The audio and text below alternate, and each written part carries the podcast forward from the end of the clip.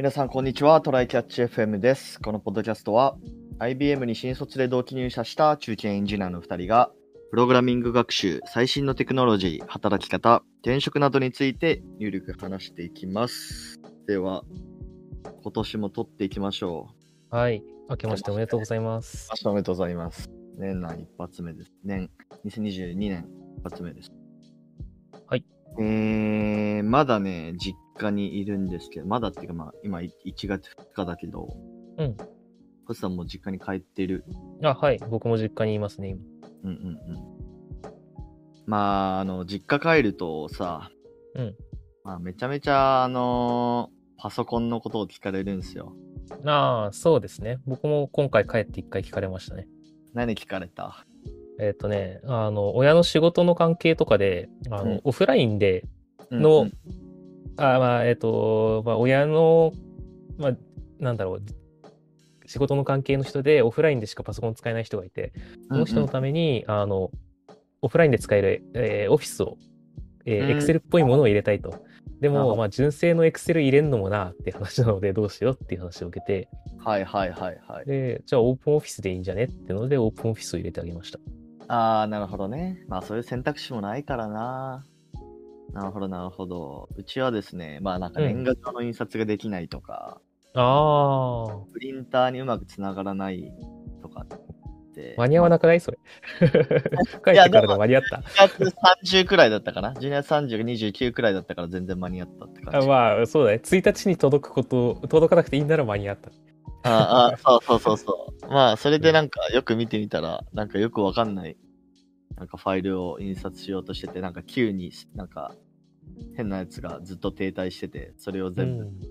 ままあ、うまく流れるようになったと。うん。まあ、もろもろねたくさんありますよ。で、うんあのね、まあ、これもなんか IT サポートって感じじゃないんだけど、あの、はい Fire を実家のティあのテレビにつないであげたら、なんかすごい喜ばれたね。ファインテック？あ、えー、ファイヤーベ、ファイヤー、ファイヤースティック。ファイヤースティックね。失礼失礼。なるほど。、そうそうそうそう。ね、あれ今安いしね。そう確かにいいかもしれんな。普通に、あの、ね、うちの実家のような田舎でもね、そこら辺ので家電量販店に売ってて、まあ3000、4000くらいかな確か。うん。そうそうそうそう。それ繋いであげたら、まあ、Amazon プライムとか YouTube とか、まあ、前からスマホとかパソコンとかで見てたらしいんだけど、なんかパソコンから HDMI をテレビに繋いで、それで見てたらしいのね。頑張ったね。だから、それがダイレクトで見れるの嬉しいと。いうので喜ばれてね。ね。まあ、あと、あの、あれもちょっと買ってあげようと思って、えーっと、スマートスピーカー？ああ、そう、使いこなせるかしら。か、いや、でも結構案外ね、つない、使いこなしてて、うん。まあでも、用途ってでも天気聞くとか、うん。あと、まあタイマーかける、まあ料理とかするから、それでまあタイマーを、をね、まあなんか今までスマホでやってたらしくて、うんうん。うん、タイマーを。だからまあ、えっ、と、アマゾン、じゃあエコードットか、アレクサの、うん、あを買っ今たり安いしね、やっぱねこ。れも3000円くらいですよ。うん。で、まあ、あと、音楽か、かる？のも、すごいいいってたね。なんか好きなアーティストがいるらしくて、それがたまたま、あのー、Amazon Music に入ってて、ああ、そうだよね。結構アルバム、いろんなね、ミュージシャン載ってるからね。そうそうそうそう。だからまあ結構なんかもう、あのー買って、まあ最初のね、あのースマホだけ借りて、その、エコーアプリみたいな、アレクサアプリみたいなの入れて、セッティングだけやってあげると、まあ、うんあとはもう特に教えなくても、なんかアレクサほにゃららみたいな感じで言ってて、言って使い、ね。うん。うん。意外と対応してくれるもんね。何々教えてって言ったら、意外とちゃんと答えてくれる。ダメ元で言ってみればね、そのうち何個かは、あの、対応してくれるから。きっと、なんか気がついたらニュースとか天気も聞くようになってるよ、親御さんも。そうそうそうそう。学習していってね。まあだからなんかそういう、なんか使い方わからんでも学習できる、まあなんていうの、インターフェース、ユーザーインターフェースだから、まあ特に教えなくても普通に使ってもらえるかなっていう意味で、まあなんかそういうのを、まあしかもめっちゃ安いしね、あの、その Amazon エコーと Fire Stick 合わせてまあ6000円くらいだったかな。まあだから買ってあげるの非常にいいかなと思いました。そうだよね。結構長く使えるしな。そうそうそうそう。はい。えーはい新年一発目の雑談、こんな感じで。はい。えー本題の方がですね、えーっと、これいつのニュースだ？去年の、まあ、年末23日に出てたニュースで、はいまあ、我々の古巣日本 IBM はい。ですね、えー来年1月より新人事、えー施策を、まあ、導入すると。で、まあ、その内容が、えーまあ、その名前が、えー New Way of Hybrid and Personalized Working っていうやつで、えっ、と、まあ、ちょっと後で、この概要欄にこのニュースの URL 貼っときますけども、うん。まあね、何をややるかというと、うんえーっと、大きくみ4つあるのかな？うん。で、1つは新モバイル制度の導入。まあ、これちょっと後から説明します。であと、短時間勤務制度の対象自由、えー撤廃。はい。うん。あと、現場社員からの大卒要件要求の撤廃とスキルベースの採用。はい。うん、業あとは業務ニーズに合わせたオフィススペースの整備っていう、まあ、この4つですかね。うん。で、えーっと、新モバイル制度って何やねんっていうところかな。で、えーっと、ざっくり言うとあれだよね。あの、リモートワーク自由にやっていいよ制度だよね。これは。っていうふうに書いてあるよね。うん。うん。なんか今まででは、はえー、モバイルワーク制度、まあ、e ワーク制度っていうのがあったのかな？そうだね。うん。あの、でなんも、なんだろう、顧客のプロジェクトに関わる社員向けのがモバイルワーク制度って呼んでたらしくて、まあ、つまり、僕らがあれだよね、本社とかで、あの、遠隔でやってたやつが多分モバイルワークなんだよな。ああ、そういうことなんだ。なるほど。そうで、それ以外の社員を対象としたっていうのが、きっと社内向けのやつが、なんじゃない？あの、社内システムとか作ってた時の人なんじゃないかな。顧客のプロジェクト以外だから、研究職とか、社内向けシステム。うんうんで、それとは別にコロナが始まって在宅が基本になった人たちのホームオフィスが、はいはい。全然、あの、いわゆるミーシーではない気がするんだけど、あ つい分かれてて、で、みたいな感じになって、まあ、ミーシーといい、まあ、言い晴れなくもないか。うんはい。で、まあ、それらを、まあ、もともと分ける必要もなかった気がするけど、分かれてたんで、み統合して、新モバイル制度と呼んでます。って書いてますねそううんうんうん。でで、僕らは、そんな意識なかったんだけど、今までは職位とかで、あの、つまり、えっ、と、まあ、役職とかで、えっ、と、それをできるかどうかうんが分かれてたらしいんだけど、そんなんあったっけ、そうなんだ、みたいな。いう知らんかったなっていう。うん。まあ普通にね、1、2年目くらいからリモートしてる人とかザラにいたしね。そう結局プロジェクト依存なんだよね。うんうんうんうん。だから、これなんか社員は希望の場所で働くことが可能になるとか言ってるんだけど、うん、結局ね、あの、お客さんが言う限りは。あの、外に出したくないです。常駐してやってくださいっていう強い要求があった場合、多分断れない。まあ特にね、メガバンとかの基幹システムだったらね、難しくな、難しいんじゃないかな？依然として。うん、だからまあ、プロジェクトの上司がなんとなく、俺出社して集まってやりたいんだよね、みたいな人だった時に反論する材料にはなるけど、うん、うん。なんかそれ以外の意味は、えそれ以外に変わることはあんまりなさそうな気がする。まあなんかこの文だけを読むと、まうんあそういう風には見えてしまうかな。そうただ、まあ、の、うんこれは僕ら、えっ、と、が知ってる、まあ、働き方をある程度知ってるデータサイエンティスト、コンサル、エンジニアとかその辺の話であって、あの、お客さんに向けのプロジェクトとかをやってる人たちの話であって、はい。これもしかしたら、あの、コールセンターの人とかが含まれる可能性があるなって今思った。ああ、なるほどね。それは家で自由な場所でできるっていうのは結構大きい話なので、あ確かにのそういう人たちにが含まれるならいい、とてもいいことかもしれないですね。うんうんうんうん。なるほど。で、えーっと、次の、えーっと、短時間勤務制度。まあ、これはまあ、あ、確かにそうなんだとか。まあ、その新しい取り組みだなっていう感じかな。うんまあ、だから今までは介護、育児、障害への対応に限られてたけど、うんまあ、今年からは、えーっと、まあ、特に理由はつけなくていいですよと。うんうんうん。うん。まあでもどういう人なんだろうな。まあ単純に、その、めちゃめちゃバリバリ働きたいですよっていうとだけじゃないっていうことなのかな？だからもう。まあ、のんびり過ごしたい人とかね、趣味を充実させたい人もそうだし、うちの年収だったらね、あの、多分、5分の4になっても普通に生きていけるから、いけるんじゃないかな？うん。そう。いや全然いけると思うよ。そうだね。なんかさ、例えば外資コンサルとかだとさ、まあ、それこそうんマッキンゼーとかでよくさ、アップオアアウトみたいな話あるじゃんか。まあなんか出世しないんだったらやめろみたいな。うん。でも IBM って結構昔のカルチャー、昔からのカルチャーとして、うんまあ、。別に出世したくないんだったらそれでもいいよみたいな。なんかそんなカルチャーあるかなって思う。そうだよね。なんか、この職員になって、なんかこう、例えば1000万超える職員になったらもういいやってことで、なんかゆるゆる仕事して、資産形成やってる人とかいるし。あああなんか、あの俺そこめっちゃ好きだけどね。うん。そうだね。各々の働き方を尊重するというか。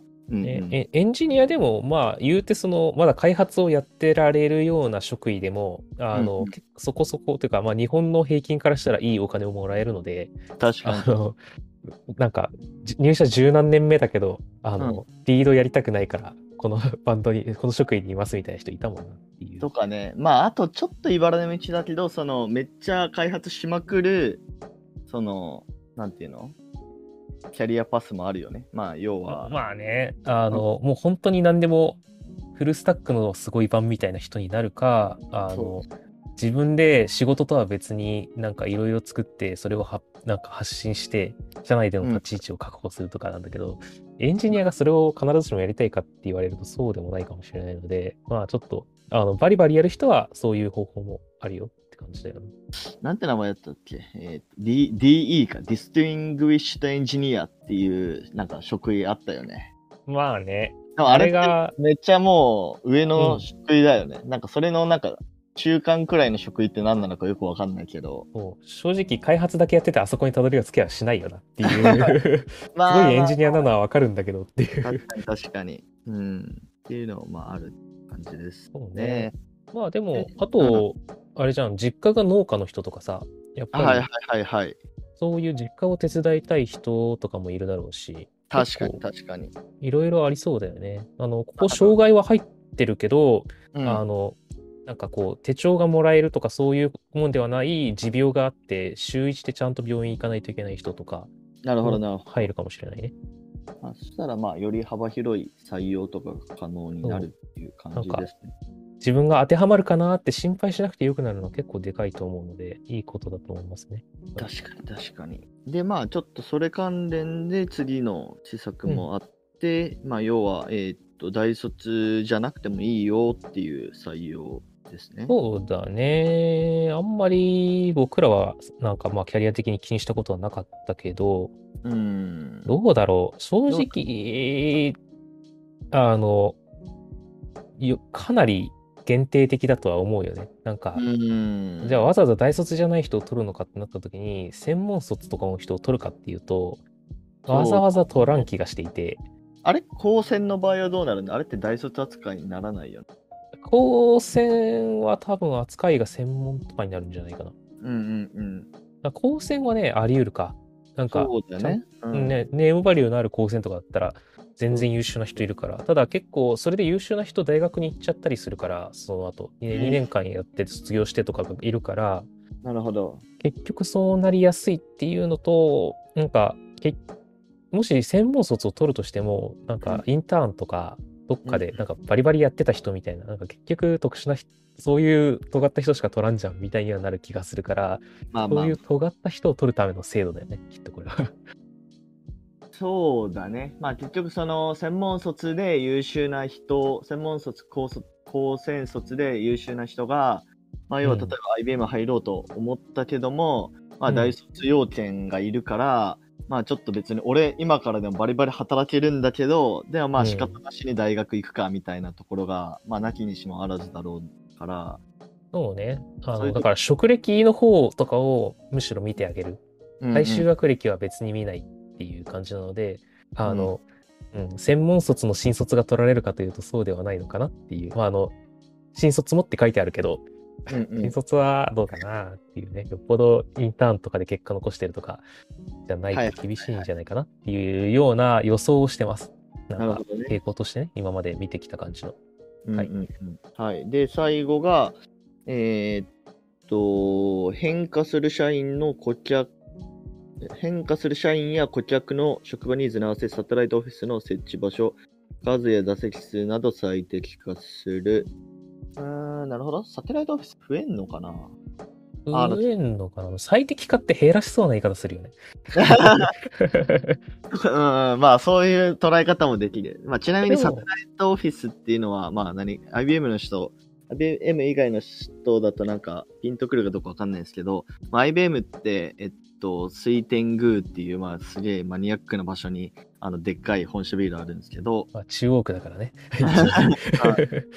うんで、えーっと、サテライトオフィスは結構いろんなところにあるんですよね。新宿、渋谷、えー品川、池袋、あ新橋もあったっけ？新橋もある。うん、新橋。あと、まあ、都都内だと、まあ、そういうところにあったりするんですけど、まあ、要は、お客さん先に行って、まあ、それからまた、あのーね、箱崎、水天宮に戻るのしんどいから、まあ、そこのサテライトオフィスで、まあ、ちちゃっと仕事を終わらせて、家帰りとか、まあ、はたまた別のお客さん先に行くとか、っていう時に、まあ、使うみたいな、まあ、オフィスがありまして、一応、あの、まあ、補足として、あの会社の、えー、と内部扱いの場所なので、あの、えー、とイイントラネットが使えるとか、あ、そうね。そううんうんあのお客さん、予約したらお客さんも、えー、とい呼んで、えー、と会議室を使えるとか、結構いろいろとあの社社内機能を使えるのであの、いいよっていう、本当にオフィスとして外部、あの外にあるよっていうようなものです。そうね。まあちょっと話それちゃうけど、なんか1、2年目の時とか結構週末にこのサテライトオフィス集まってなんかアプリ開発とかしてたね。そうだね。ああ、懐かしいね。ね。あ うん確かに。で、あとはコロナ禍だと、あの、リモートワークをするときに、たまにその集まって会議するかみたいなときにわざわざ本社じゃなくて、みんなが行きやすいサテライトオフィスを選んでとか、そうねでそ。こはあの飲み物がタダで飲めたりするとか、ああ、まあまあと、か置いてあってね、確かにがあっ。たりするので、まあそういうこともしてた、そんなサテライトオフィスが減るのかと思ったけど、でもサテライトオフィス利用の増加が見込まれる2022年上半期には、外部のオフィスサービス企業と提携して、施設の利用を開始するあーこれ WeWork とかじゃないの？わかんないけど。確かにね、外部のオフィスサービスっていうことは、もともとあったんですよ。IBM の一部のチームで。あったね、なんかこう、外に見せるためのキラキラプロジェクト的なやつ。言い方は悪いけど。系なやつで WeWork 使ってますみたいなやつあったんですよ。まあそれがちょっと拡大されたりするのかな。まあ WeWork かわからんけど。うん、ある程度使えるところが増えたり、もしこれがなんかある程度みんな使っていいようになったら、すごいことだけど、まあ職員数が多すぎて、それだとちょっと溢れちゃうから、さすがにそれはないかな。感じだね。まあ、ちなみにその WeWork は、あの、今度うちの、僕の今いる会社も使用を開始するので、はいえー 僕も使えるようになるかなっていいな。なるほど。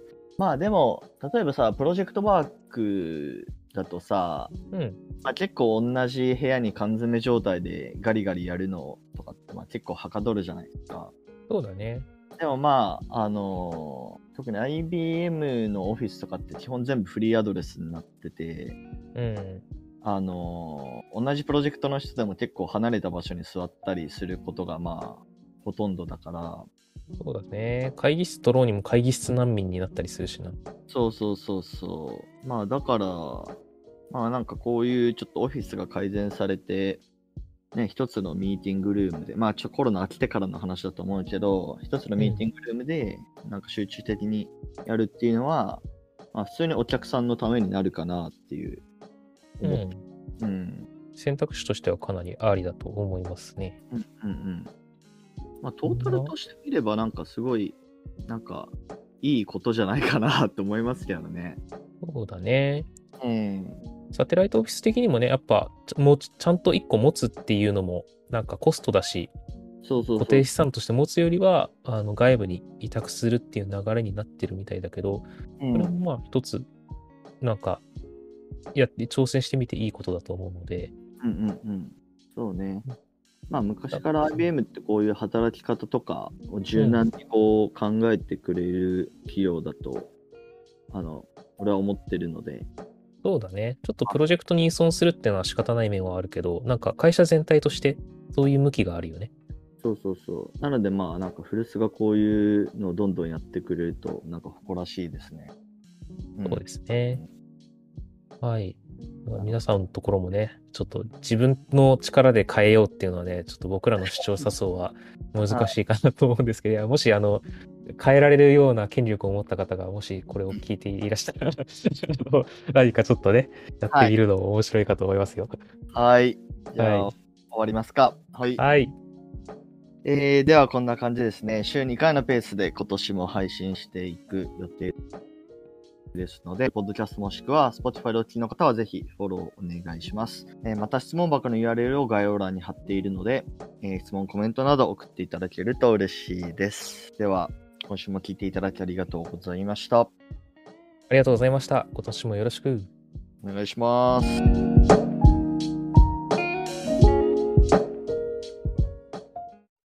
And now, a short commercial break.